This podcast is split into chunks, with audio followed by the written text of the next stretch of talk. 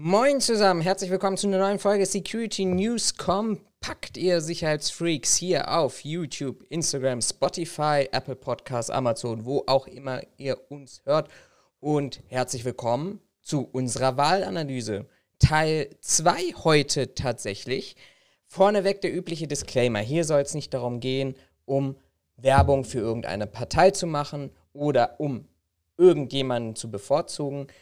Wir schauen uns jetzt tatsächlich in den kommenden Tagen und in den kommenden Wochen die unterschiedlichen Wahlprogramme an. Letzte Woche haben wir uns die CDU angeguckt, CDU, CSU muss man fairerweise sagen. Da findet ihr die Verlinkung hier oben an dieser Stelle gerade auch nochmal. Und heute sind wir dran bei der Partei Die Grünen, die mit ihrer Kanzlerkandidatin Annalena Baerbock ja nicht mehr polarisieren könnte als die ein oder andere Partei auch.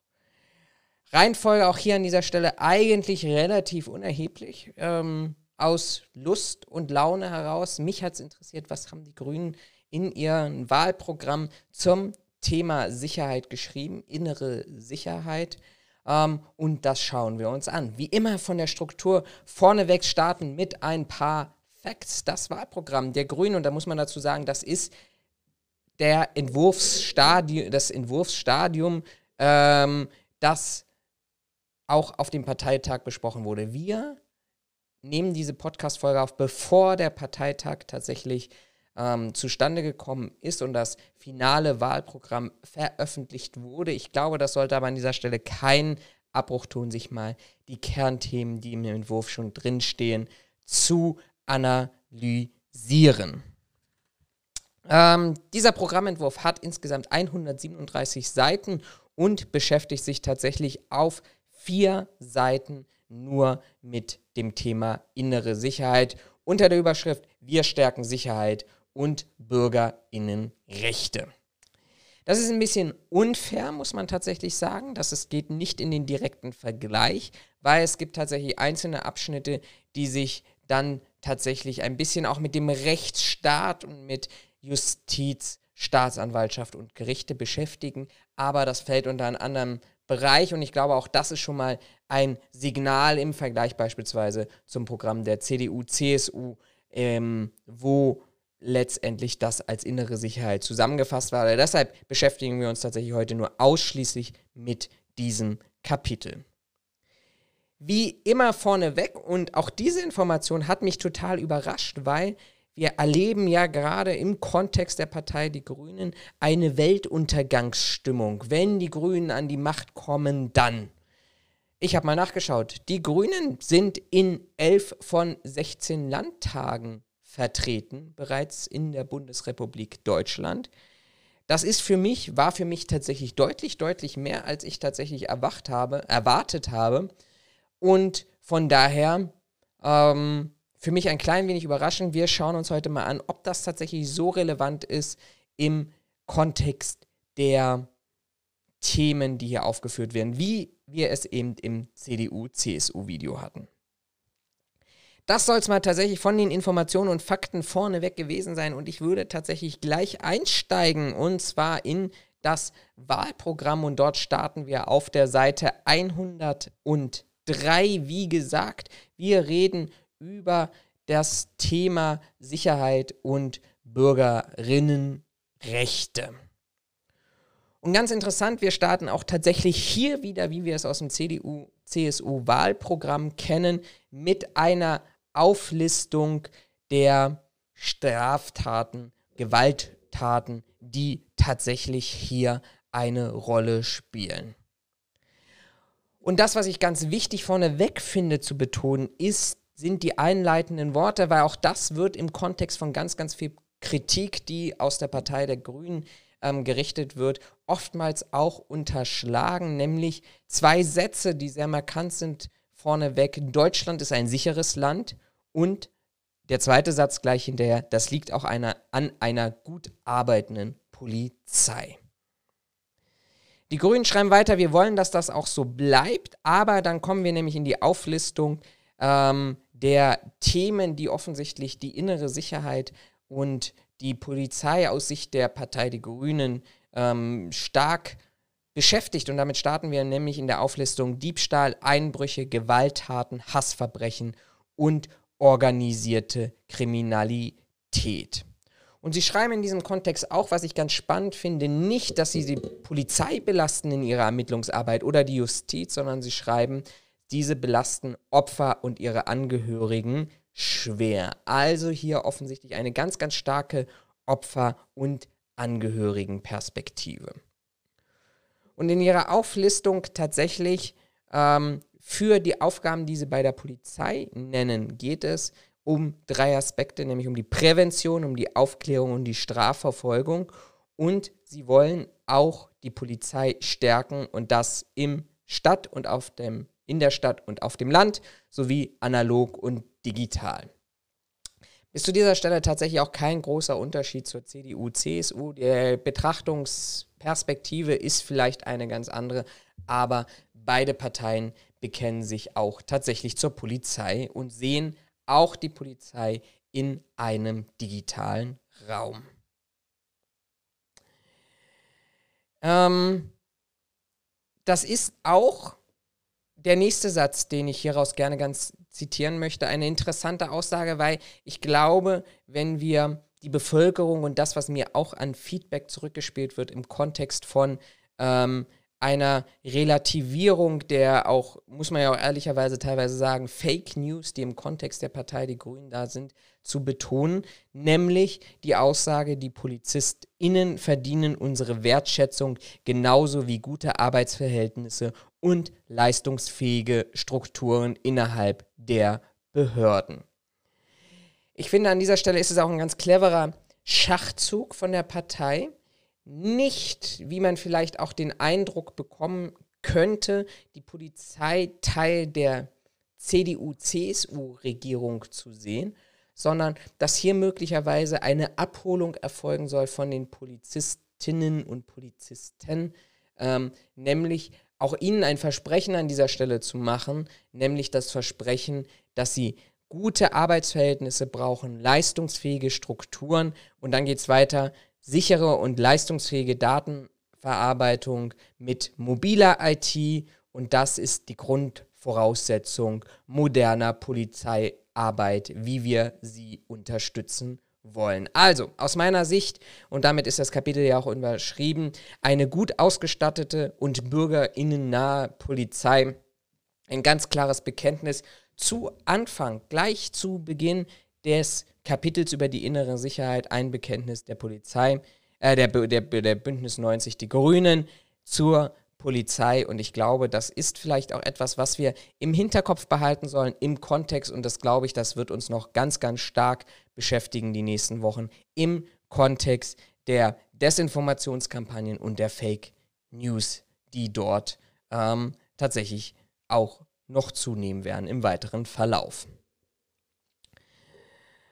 Ähm, Im zweiten Absatz würde ich es jetzt mal nennen, nämlich die besondere Verantwortung der Polizei. Und das merkt man, das ist schon eine ganz strukturierte ähm, Aufarbeitung, nämlich zu Beginn das Bekenntnis der Polizei, offensichtlich an dieser Stelle als wesentliche Säule für die innere Sicherheit, geht es dann über, nämlich in, den nächste, in das nächste Kapitel, zu einer besonderen Verantwortung ähm, mit dem Bekenntnis, dass sie wollen eine Gesellschaft, in der alle frei und sicher leben können und Sicherheit muss überall garantiert werden. Was aber als Voraussetzung an dieser Stelle gesehen wird, ist nämlich, dass die Bevölkerung, und zwar die gesamte Bevölkerung, Vertrauen in die Polizei hat. Und sie schreiben weiter, als ausführendes Organ des staatlichen Gewaltmonopols hat die Polizei damit eine ganz besondere Verantwortung. Und diese Verantwortung knüpfen sie gleich damit an, wie diese ja, Verantwortung am Ende des Tages auch kontrolliert werden soll. Ich würde das hier tatsächlich als Kontrollmechanismus sehen, nämlich die Kennzeichnungspflicht für die Bundespolizei sowie einer eines Bundespolizei auf also die Einführung, Entschuldigung, die Einführung einer Kennzeichnungspflicht für die Bundespolizei sowie einer eines Bundespolizei Beauftragten, an den sich sowohl Polizistinnen als auch Bürgerinnen wenden können, um in der Polizei auftretende Missstände zu bearbeiten.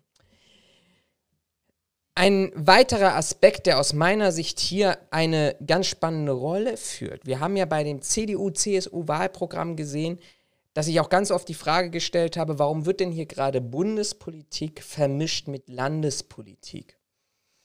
Der Eingriff in den Föderalismus hinein. Und hier erfolgt tatsächlich aus meiner Sicht eine sehr, sehr fachliche und saubere Arbeit, nämlich zu sagen, wir befinden uns in einem Bundeswahlkampf, wir befinden uns auf Bundesebene.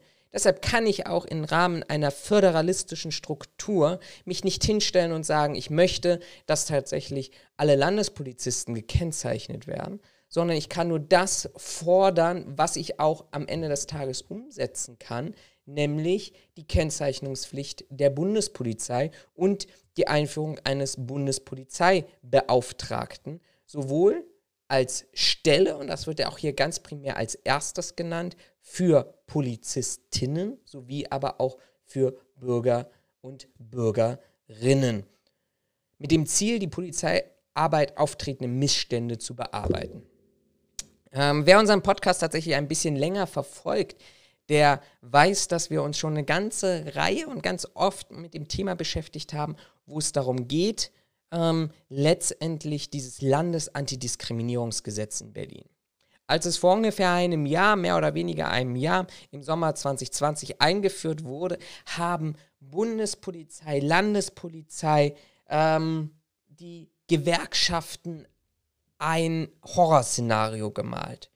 Wenn jetzt jeder Bürger, Klammer auf, was er ja letztendlich schon vorher machen konnte, Klammer zu, sich praktisch bezüglich der Antidiskriminierung beschwert, dann ähm, würden unsere Polizeibeamten in ihrer Arbeit absolut gehindert werden. Es würde Strafverfahren, Gerichtsprozesse und ähnliches hageln. Das ging ja so weit, dass sogar Horst Seehofer dieses äh, Landesantidiskriminierungsgesetz, übrigens auch ein Merkmal wahrscheinlich dafür, dass die CDU, CSU ein Problem mit dem Föderalismus hat, ihn zumindest zu verstehen. Ich will gar nicht sagen, ihn aufzuheben, aber ihn zumindest zu verstehen, ähm, dass nämlich ein Landesgesetz nicht für Bundesbeamten gilt. Aber das sei mal an dieser Stelle hingesetzt.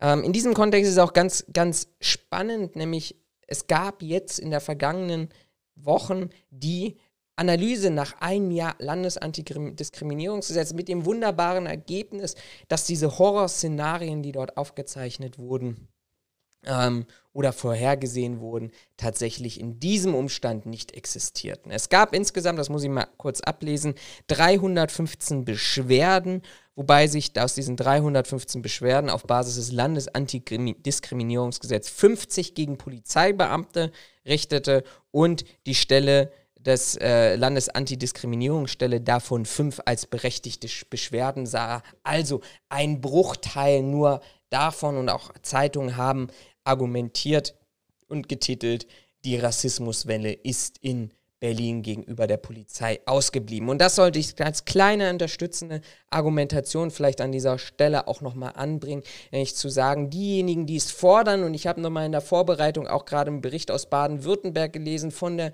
CDU, die dann wirklich auch sich hinstellen und auch diese Horrorszenarien weitermalen, obwohl die Zahlen ein ganz anderes Bild sprechen. Ich finde das sehr sympathisch zu sagen, nicht nur den Föderalismus an dieser Stelle zu akzeptieren, sondern ich finde es auch wirklich sehr sympathisch, eine objektive, neutrale Stelle zu definieren, die sich eben um diese Themen kümmert, die Kennzeichnungspflicht auszuarbeiten, aber diese Stelle eben auch für Polizistinnen und Polizisten zu öffnen. Das geht auch weiter in die Richtung und ich finde das auch ganz spannend, dass es hier nicht mit der Peitsche und mit der äh, Argumentationskeule betrieben wird, sondern dass hier sehr sachlich ähm, auch argumentiert wird. Also das heißt nicht das, was wir vielleicht auch aus anderen Berichten heraus kennen, äh, die, alle Polizeibeamten sind recht, sondern das heißt, längst überfällig sind wissenschaftliche Studien zu Rechtsextremismus und Rassismus in den Sicherheitsorganen und da weiter rationale Sicherheitspolitik setzt eine solide, faktenlare und klare Zuständigkeiten voraus. Und das ist doch etwas, wo sich doch niemand dran stoßen kann. Wir brauchen diese Informationen. Übrigens, ähm, das ist ja auch das, was in Teilen die die, die Hochschulen der Polizei fordern, Wissenschaftler der Polizeihochschulen auch inzwischen fordern. Und ich glaube, das ist doch die Basis, weil wir haben das auch schon ganz oft in unserem Podcast und in Security News argumentiert und ähm, letztendlich auch von unserer Seite aus gefordert. Das ist doch keine Stigmatisierung. So eine Studie kann da belegen und auch widerlegen. Und ähm, am Ende des Tages reicht es doch nicht über die Argumente zu sprechen. Die einen sagen, die Polizei ist absolut rassistisch, die anderen sagen, die Polizei ist neutral und arbeitet gut. Am Ende des Tages muss ich doch wissen, ähm, und das kann ich nur auf Basis von objektiven Daten und Fakten. Der sogenannte periodische Sicherheitsbericht soll wieder eingeführt werden, ähm, inklusive der Aussagekraft, die er hat. Und ähm, auch hier das ist schon, soll schon mal einleitend sein für auch noch spätere Argumentationen, die ich ganz interessant finde, zumindest bei dem Programm Die Grünen zur inneren Sicherheit. Nämlich dieser periodische Sicherheitsbericht, den gab es ja schon mal und der setzte sich früher zusammen aus einem Gremium aus Wissenschaftler, Ministeriums- und Behördenvertretern und die erstellten ein Gesamtbild der Kriminalitätslage in Deutschland und diente, oder dieser Bericht diente somit als wichtiges Instrument der Politikberatung und als hilfreiche Quelle für die Praxis repressiver und präventiver Kriminalitätsbekämpfung. Und diese Forderung finde ich ganz spannend, nämlich nicht nur zu sagen, wir legen halt die Kriminalitätszahlen vor und äh, am Ende des Tages interpretiert die, die Politik für sich selber, also sowohl Landes- als auch Bundespolitik, sondern nein, wir arbeiten mit Wissenschaftlern zusammen, mit Behördenvertretern zusammen einen Sicherheitsbericht und versuchen dort diese unterschiedlichen Fachrichtungen mit einzufließen und damit dann letztendlich auch eine breite Aufstellung. Und ihr wisst alle, die mich schon ein bisschen länger verfolgen, ich bin kein Freund von Gefühlen, ich bin ein Freund von Fakten. Und wenn wir diese Fakten einordnen können und wir uns nicht nur hinstellen und sagen, ja super, der Wohnungseinbruch geht wieder zurück, sondern wir den auch einordnen können aus einer wissenschaftlichen Sicht, warum geht er denn zurück, auf Basis welcher Argumentation, das jetzt mal ganz exemplarisch, dass wir eine Corona-Pandemie hatten, die Leute sind weiter zu Hause geblieben, etc., etc., Grenzen geschlossen. Also das alles einzuordnen, dann glaube ich, dass auch das Vertrauen in die Sicherheitsbehörden stärker ähm, wachsen kann, weil der Einfluss der Wissenschaft hier ein großer ist und Wissenschaft an sich ist ja forschend, empirisch auf Daten belegt von der Definition her und genießt ja auch im Kontext der jetzt noch existenten Corona-Pandemie ein sehr, sehr hohes Vertrauen in der Bevölkerung und das schafft vielleicht nochmal ein Ticken mehr Professionalität und Objektivität hinein. Eine weitere Forderung in diesem Kontext in der Betrachtung ähm, der europaweiten und der grenzüberschreitenden Kriminalität fordert die Partei ein europäisches Kriminalamt, um letztendlich eine stärkere grenzüberschreitende Zusammenarbeit von Polizei und Justiz zu stärken oder auch hervorzurufen. Und das im Kontext gemeinsame europäische Polizeiteams, die durch Aufwertung von Europol zu einem europäischen Kriminalamt, also eine tatsächliche Ermittlungsbehörde sowie durch eine engere justizielle Zusammenarbeit der Mitgliedstaaten auch mit Hilfe von Eurojust und der Europäischen Staatsanwaltschaft fördern könnte. Also ganz klares Bekenntnis auf der einen Seite zu Europa, aber eben auch das Bekenntnis zu sagen, wir als Deutschland schaffen es nicht mehr alleine, grenzüberschreitende Kriminalität zu bekämpfen, und wir brauchen deshalb hier ganz explizite Mechanismen, die ähm, hier zu genau diesem Ergebnis führen, nämlich wir brauchen eine überschreitende, grenzüberschreitende Zusammenarbeit und tatsächlich auch noch mal einen Schritt weiter zu gehen, als es vielleicht das Parteiprogramm CDU, CSU gemacht hat, nämlich nicht nur zu sagen, wir müssen den Informationstausch, äh, Informationsaustausch fördern, sondern wir müssen hier tatsächlich explizit hingehen, um am Ende des Tages auch gemeinsam ermitteln zu können. Weiter heißt es hier, wegen der zunehmenden Vernetzung von europäischen Datenbanken sind hohe Datenschutzstandards und eine Verbesserung des grenzüberschreitenden Rechtsschutzes unabdingbar und das würde letztendlich dazu führen, dass wir auch in Europa eine unabhängige Justiz und faire Strafverfahren in allen EU-Mitgliedstaaten haben. Kommen wir zum nächsten Unterkapitel und auf dieses Unterkapitel habe ich mich tatsächlich sehr gefreut, weil es sich explizit mit dem Gesamtkontext Verfassungsschutz beschäftigt. Und die Bündnis 90 Die Grünen sich tatsächlich in einem gesamten Abschnitt mit dem Verfassungsschutz beschäftigen. Und die erste Forderung ist, oder das die erste Argumentation ist. Und diese Kritik wird erstaunlicherweise im Kontext von den anderen Problemen, die wir vielleicht auch in den Landespolizeien, in der Bundespolizei vermerken, aber sehr deutlich, deutlich, deutlich deutlicher ähm, gegenüber dem Verfassungsschutz argumentiert als beispielsweise gegenüber der Landespolizei. Nämlich hier heißt es zu Anfang, der Verfassungsschutz hat in der Vergangenheit viel Vertrauen verspielt, als er sich auf dem rechten Auge blind zeigte. Eine ganz, ganz klare, eindeutige Kritik an den Verfassungsschutz, aber gleichzeitig verbunden mit einer ganz, ganz eindeutigen Forderung, nämlich man, sie fordern einen strukturellen Neustart. Also nicht nur zu sagen, wir müssen jetzt vielleicht die Personen austauschen, wir müssen andere Köpfe hinsetzen, sondern die Struktur, der Aufbau muss möglicherweise anders sein und dieser Aufbau wird auch sehr deutlich beschrieben und das ist etwas, was mir zumindest in den Abschnitten dieses Wahlprogramms oder dieses Programmentwurfs wirklich sehr gut gefällt. Das sind nicht nur in Teilen wirklich Phrasen zu sagen, wir wollen dies, wir wollen jenes, sondern diese, diese Forderungen werden argumentiert und tatsächlich auch ausformuliert, wie dies denn zu erfolgen hat.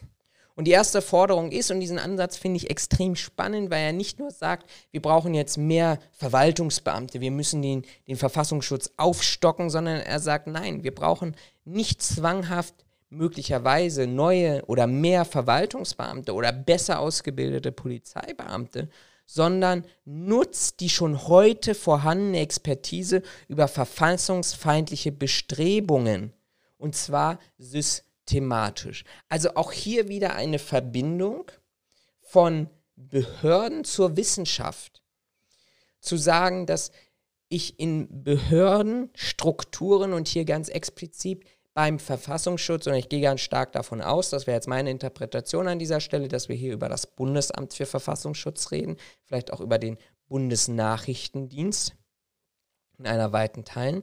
Aber ähm, die klare Vorschrift Vorgabe oder die klare Forderung, in Wissenschaft und Zivilgesellschaft vorhandene Expertise besser zu nutzen, systematisch einzubinden und deshalb strukturell neu aufzustellen, nämlich in der Form, dass wir zu einem unabhängigen wissenschaftlichen und unter Einbeziehung der zivilgesellschaftlichen aus öffentlichen Quellen arbeitenden Institut zum Schutz der Verfassung haben. Also wirklich auch hinzugehen und zu sagen, wir brauchen keine Behörde mehr, die im Sumpf des Verwaltungsapparates arbeitet und in Teilen vielleicht die Expertise der Zivilgesellschaft nicht nutzt und auch der Wissenschaft nicht nutzt. Ich denke da an die unterschiedlichen Stiftungen, ich denke da an die unterschiedlichen Forschungsansätze, die es hier gibt, sondern verknüpft diese doch verknüpft Verwaltung, so wie wir das im periodischen Sicherheitsbericht schon haben, die Behördenstrukturen zusammen mit der Expertise. Nur daraus kann tatsächlich ein Mehrwert entstehen. Und im Gegensatz zu ähm, der Forderung, wir wollen deinen Verfassungsschutz nicht verändern, schreiben die Grünen auch. Zum anderen mit einem verfeinert, ver, verfeinerten, ja wahrscheinlich auch, aber verkleinerten Bundesamtes für Gefahrenerkennung und Spionageverkehr, das mit rechtsstaatskonformen nachrichtendienstlichen Mitteln klar abgegrenzt von einer polizeilichen Aufgaben arbeitet. Also, das, was wir in der Kritik sehr oft in der Vergangenheit, auch im Kontext der Diskussion um Staatstrojaner, Aufgabenerfüllung des Bundesnachrichtendienstes etc. angeht, klare Forderung, Verkleinerung des Bundesnachrichtendienstes oder des Bundesamtes und dann aber mit rechtsstaatskonformen, ein kleiner Wink wahrscheinlich in Richtung dieser ganzen V-Mann-Thematik, die wir rund um rechtsextreme Zellen, NSU, NSU 2.0, NPD-Verbotsverfahren damals und Co. miterleben, hin zu einem Schutz, ein Dienst, der im Schutze der Verfassung arbeitet, zur Spionageabwehr und zur Gefahrenfrüherkennung und das unabhängig von polizeilichen Aufgaben, sondern mit nachrichtendienstlichen Mitteln. Für mich eine ganz, ganz spannende Forderung hier an dieser Stelle, vor allem auch diese ähm, Verknüpfung, die wir hier haben, ähm, bezogen auf die Wissenschaft und die Verwaltung, die aus meiner Sicht uns hier tatsächlich nur weiterbringt. Rechtsextremismus bekämpfen, Netzwerke zu zerschlagen. Hier kommt dann tatsächlich nach dem Bekenntnis zur Polizei das erste Mal die Kritik auf, nämlich in Richtung der Sicherheitsbehörden im Allgemeinen, also nicht nur in Richtung der polizeilichen Sicherheitsbehörden, sondern die ganz, ganz vor, klare Forderung, wir haben 32.000 Rechtsextremistinnen in Deutschland, eine deutlich stärkere Vernetzung. Und wenn wir diese rechtsextremistischen Strukturen bekämpfen wollen, dann muss sie Priorität für alle Sicherheitsorgane haben und auch die Priorität, diese Strukturen innerhalb der Sicherheitsbehörden zu bekämpfen mit einer bundesweit vernetzten Präventionsstrategie und Präventionsmaßnahmen, die müssen massiv ausgebaut werden, aber gleichzeitig auch Schutz- und Sanktionsmaßnahmen. Und auch hier wieder der Ansatz, nicht zu sagen, liebe Polizei, versucht dem doch alleine zu begegnen, sondern nutzt hier wieder unabhängige wissenschaftliche Studien, auch zu Rassismus und Rechtsextremismus in den verschiedenen Sicherheitsbehörden, erfasst Hassgewalt, verfolgt diese Konsequenz und nutzt, nutzen wir doch diese Expertise auch wieder aus der Zivilbevölkerung und fordern hier eine strukturelle und langfristige Förderung durch beispielsweise Demokratiefördergesetze bei der zivilgesellschaftlichen Arbeit regen gegen Rechtsextremismus. Und in diesem Kontext auch eine, eine Forderung, die hier seinen Platz findet, nämlich eine versteckte Kritik wieder an dieser Stelle zur Aufarbeitung des rechtsterroristischen NSU, und hier dann die Forderung, aber auch zu sagen, okay, das, was wir, man muss ja sagen, in Klammern noch an Daten haben, noch an Akten haben, noch an Unterlagen haben, auch im Kontext dieser Terrorakte, die aus Sicht der Bündnis 90 Die Grünen noch nicht vollständig aufgearbeitet sind, wollen sie eine, ein NSU-Archiv einrichten nach dem Vorbild der Stasi-Unterlagenbehörden, in dem die Ergebnisse der 16 parlamentarischen Untersuchungsausschüsse ausgewertet werden und, und das finde ich auch ganz spannend, langfristig für Wissenschaftlerinnen, Journalistinnen und die Zivilgesellschaft zugänglich sind. Also transparente Sicherheitspolitik auch im Kontext der Vergangenheit.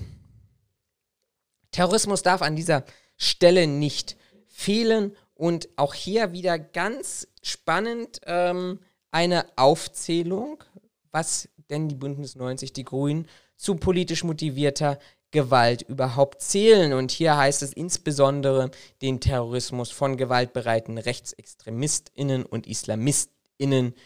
Dieser oder diese beiden fordern und fördern die äh, Bedrohung der inneren Sicherheit in Deutschland. Ganz spannend und ähm, an dieser Stelle für mich nur in Teilen nachvollziehbar ist der Umstand, dass hier das Thema Linksextremismus nicht auftaucht. Das soll hier nicht die Hufeisentheorie ähm, fordern von meiner Stelle zu sagen, wenn ich äh, über Rechtsextremismus spreche, dann muss ich gleichzeitig auch über Linksextremismus sprechen. In keinem Fall, aber ich glaube, wenn ich über die Fragestellung spreche, welche Form von Extremismus bedroht Deutschland, dann zählt meiner Meinung nach auch der Linksextremismus mit sicherlich einer anderen Facette, mit einer anderen Form, aber nichtsdestotrotz zählt auch Linksextremismus dazu. Und auch hier wieder nicht nur plakativ, wir müssen das tun und wir brauchen eine offene Gesellschaft und wir brauchen, sondern ganz klare ähm, Begründungen und ganz klare ähm, Anforderungen. Und zwar, wir müssen den Terror entschieden bekämpfen durch Prävention, bessere Vernetzung der Sicherheitsbehörden und eine konsequente Überwachung von sogenannten GefährderInnen. Und auch hier wieder spannend, nicht zu sagen, das müssen wir jetzt machen und sofort hin, sondern die Grünen gehen auch hier wieder einen Schritt zurück und sagen, wer ist denn eigentlich Gefährder? Und man merkt, dass dieser, zumindest dieser Abschnitt, mit dem wir uns heute hier beschäftigen wollen, auch strukturiert aufgearbeitet ist. Nämlich in der Form strukturiert aufgearbeitet, dass es heißt, wir wollen eine europäische Zusammenarbeit, wir können bestimmte Strukturen der europäischen Bedrohung, aus welchem Kontext auch immer, der allgemeinen Kriminalität oder Terrorismus, nicht mehr alleine bekämpfen. Wir brauchen eine europäische Bekämpfungsstrategie, zum Beispiel ähm, ein europäisches Kriminalamt. Aber auch hier die Fragestellung erstmal, wer ist denn für uns Gefährder? Also während die CDU, CSU sagt, Gefährder einsperren, Schlüssel weg und raus, geht es hier darum, dass wir erstmal einen Schritt zurückgehen und uns überhaupt auf europäischer Ebene, weil nur so schaffen wir auch die Zusammenarbeit letztendlich hinzubekommen, auf europäischer Ebene darüber Gedanken machen, ähm, wie definieren wir den Gefährderbegriff. Und wenn wir das haben, dann können wir hingehen und sagen, Gefährder müssen engmaschig überwacht werden, offene Haftbefehle konsequent vollstreckt, laufende Verfahren über Ländergrenzen hinweg zusammengezogen werden und auch die Zusammenarbeit innerhalb oder auch über europäische Landesgrenzen, nicht nur innerdeutsch, muss reformiert werden, rechtlicher Grundlage für Terrorabwehrzentrum gestaltet.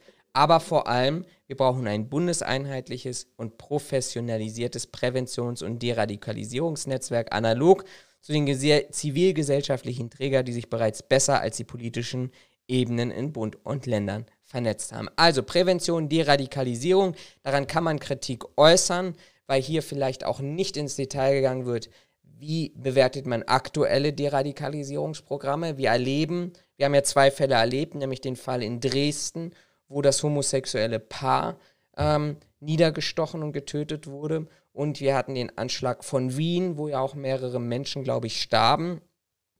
Ähm, beide durch Deradikalisierungsprogramme durch ähnlich wie man das vielleicht auch aus der Psychotherapie kennt, sehr deutlich gewusst, was wollen die Gutachter hören, um mir eben eine Ungefährlichkeit zu bescheinigen. Beide sind durchlaufen, haben sich aber im Kern nicht deradikalisiert. Also wenn ich so etwas fordere, dann muss ich eben am Ende des Tages auch sehr deutlich werden und sagen, okay, und wie soll das umgesetzt werden und vor allem, wie bewerte ich aktuelle Deradikalisierungsstrategien. Um Attentate zu erschweren, werden wir, illegale werden wir illegalen Waffenhandel auch und gerade auf Online-Marktplätzen verstärkt verfolgen. Den privaten Waffen, Waffenbesitz tödlicher Schusswaffen wollen wir weitestgehend beenden. Also, tödliche Schusswaffen weg von den Privathaushalten, von den Personen, hin auch Online-Marktplätze. Hier fehlt mir auch bei den Online-Marktplätzen tatsächlich eine doch Cyberstrategie, Kriminalitätsbekämpfung im Cyberraum. Schauen wir mal, ob das noch was kommt. Aber letztendlich, diese Marktplätze, wie wir sie kennen, eben aus dem Dark Web und Co., existieren ja genau deshalb, weil dort ja mehr oder weniger rechtsfreie Räume sind. Mehr oder weniger abschließend, ähm, ganz interessant, Whistleblower als Teil der inneren Sicherheit hier angesehen. Und die Grünen schreiben hier, kaum einer der großen Wirtschaftsskandale der vergangenen Jahre wäre ohne die Hinweise aus den Unternehmen überhaupt an die Öffentlichkeit genommen, gelangt. Und die Missstände, die sie hier nennen, ist die Abgasmanipulation, Pflegeeinrichtung, Verkauf von Facebook, Nutzerdaten. Und wenn wir diese Whistleblower weiter schützen wollen und diese Informationen für eine gesellschaftliche, ja, letztendlich äh, Weiterentwicklung und auch eine Kriminalitätsbekämpfung ähm, nutzen wollen, dann müssen wir diese mutigen Menschen, Menschen auch schützen, äh, und zwar vor allem vor Repressalien, gesundheitlichen, finanziellen oder sozialen Folgen ihrer Meldung zu schützen. Ähm, und ähm, sie wollen die das Hinweisgeberschutzgesetz, das die EU-Whistleblower-Richtlinie ambitioniert und umfassend in nationales Recht umsetzen. Ähm, zweistufiges Meldeverfahren festlegen sowie einen Entschädigungsfonds, mit dem persönliche Risiko minimiert wird, weil es einfach und dieser Ansatz ist für mich absolut nachvollziehbar. Natürlich auch hier eine Kosten-Nutzen-Abwägung des entsprechenden Whistleblowers gibt, der sagt, okay, wenn ich mir jetzt die großen Fälle des Whistleblowings angucke aus den vergangenen Jahren oder Jahrzehnten, dann war das immer mit persönlichen Folgen für die jeweilige Person verbunden. Und wenn ich diese Folgen scheue, dann ähm, werde ich eben weiterhin schweigen. Und das ist tatsächlich hier oder dem soll tatsächlich damit begegnet werden, dass diese Personen durch einen Entschädigungsfonds weiter geschützt werden sollen. Zielgerichtete Abwehr konkrete, konkreter Gefahren, also irgendwie jetzt so das Potpourri mit den, ähm, wo jetzt der Rest runterfallen würde, was vielleicht im Detail bisher noch nicht detailliert angesprochen werde. Wir stehen, schreiben Sie hier, für eine rationale Sicherheits- und Kriminalitätspolitik, die konkrete Gefahren anlassbezogen und zielgerichtet abwehrt, statt die Bevölkerung mit pauschaler Massenüberwachung unter Generalverdacht zu stellen. Also genau das Gegenteil von CDU, CSU in ihrem Wahlprogramm für die innere Sicherheit. Nämlich zu sagen, nicht die Grundrechte Einzelner, wie es im Wahlprogramm drin steht, für die Sicherheit aller zu schützen, sondern hier die individuellen Grundrechte in den Vordergrund zu stellen. Und zukünftige Sicherheitsgesetze müssen auf valider Ebene Empirie, Entschuldigung, zukünftige Sicherheitsgesetze müssen auf valider Empirie beruhen. Also auch hier wieder den wissenschaftlichen Ansatz. Haben wir tatsächlich objektive Zahlen, Daten, Fakten, wie wir an diese kommen wollen, wurde ja zuvor beschrieben. Auch hier greifen die Zahnräder wieder ineinander. Und verfassungsrechtliche Vorgaben zwingend beachten. Und hier wiederholen sie sich wieder, statt pauschale anlassbezogener Vorratsdatenspeicherung und genereller Backdoors für Sicherheitsbehörden oder Staatstrojaner für Geheimdienste wollen wir es der Polizei ermöglichen, technische Geräte anhand einer rechtsstaatlich ausgestalteten Quellenticker-Ü zielgerichtet zu infiltrieren. Also, klares Bekenntnis dafür, die Polizei muss Mittel bekommen, die auch möglicherweise für das Individuum, die sie betreffen, starke und umfassende Konsequenzen haben. Aber am Ende des Tages steht das Individuum und sein Grundrecht über den einzelnen oder über dem, dem, der, dem Gesamtziel Sicherheit, was auch auf Basis von Daten möglicherweise in Deutschland nicht ähm, in der Form bedroht ist, wie man uns das vielleicht an der einen oder anderen Stelle einreden möchte. Ihr seht es, das war's. Es gibt natürlich auch den Part garantieren Rechtsstaat und Verbraucherschutz. Es geht gegen Korruption und andere Möglichkeiten, aber im Detail tatsächlich an dieser Stelle hier auch nicht ähm, expliziter in den Aufbau der inneren Sicherheit. Mein Fazit zum Wahlprogramm der Grünen an dieser Stelle es ist deutlich, deutlich konkreter, wenn ich das vergleichen möchte zum CDU-CSU-Wahlprogramm. Leider, und das muss man an dieser Stelle hier auch sagen, private Sicherheitsdienste, die eine enorme Rolle spielen im Kontext der nationalen Sicherheitsstrategie, tauchen auch bei den Bündnis 90 der Grünen nicht auf.